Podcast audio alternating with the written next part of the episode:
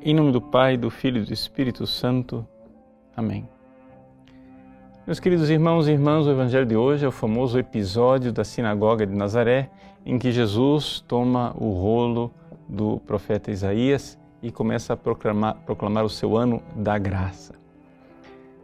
Interessante nós lermos este Evangelho neste ano da misericórdia proclamado pelo Papa Francisco. O que é que significa verdadeiramente este ano da graça que Jesus vem proclamar. Bom, em primeiro lugar, é, é importante nós é, começarmos as coisas do começo. Jesus começa é, dizendo que o Espírito do Senhor está sobre mim. Ora, nós sabemos que Jesus é a segunda pessoa da Santíssima Trindade. Ele é o próprio Deus que se fez homem. Mas não se unge o próprio Deus. Então, quem é que está sendo ungido aqui? O Espírito do Senhor está sobre quem? O Espírito está sobre a humanidade de Cristo. É o seu corpo e a sua alma. É através desta sua divina humanidade que nós somos salvos. O toque da graça nos vem através da humanidade de Cristo. E é por isso que é importante todos estes anos que ele passou em Nazaré. É importante que ele tenha vivido uma vida plenamente humana como a nossa vida, tenha trabalhado na carpintaria de José, tenha rezado nas sinagogas do seu povo. Porque esta humanidade, que ninguém mais duvida, se Jesus viesse numa nave espacial, nós duvidaríamos que ele fosse humano.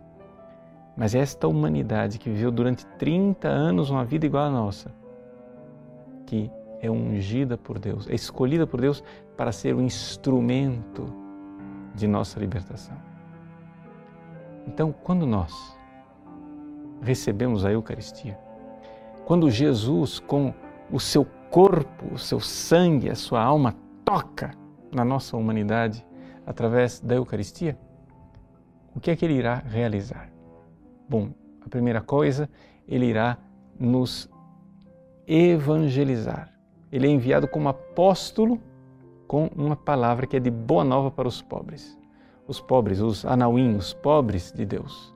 Que no profeta Isaías era o povo sobrevivido que estava cativo na Babilônia.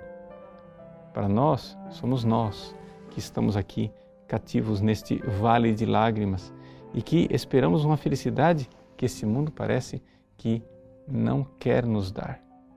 Pois bem, Jesus diz: a felicidade ela existe. Essa é a boa notícia. E Jesus, então, para nos levar para a felicidade, ele precisa retirar-nos do cativeiro.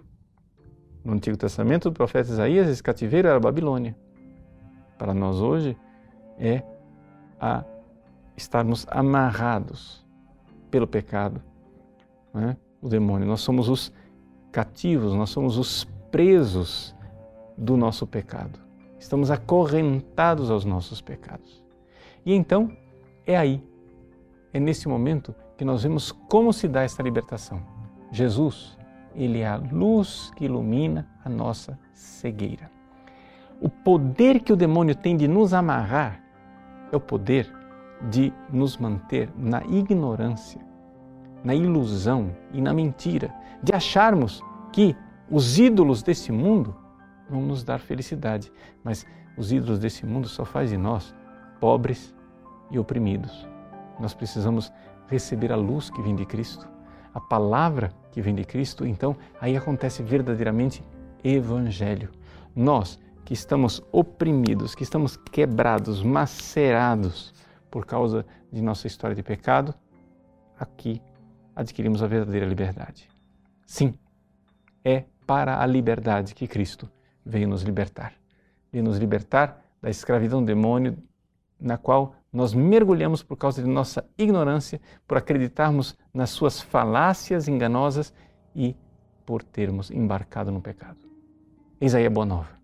Veio o Salvador, veio aquele que nos liberta de nossos pecados. É Deus que se faz homem para que com a sua divina humanidade sejamos tocados e libertos de nossa história de pecado. Deus abençoe você.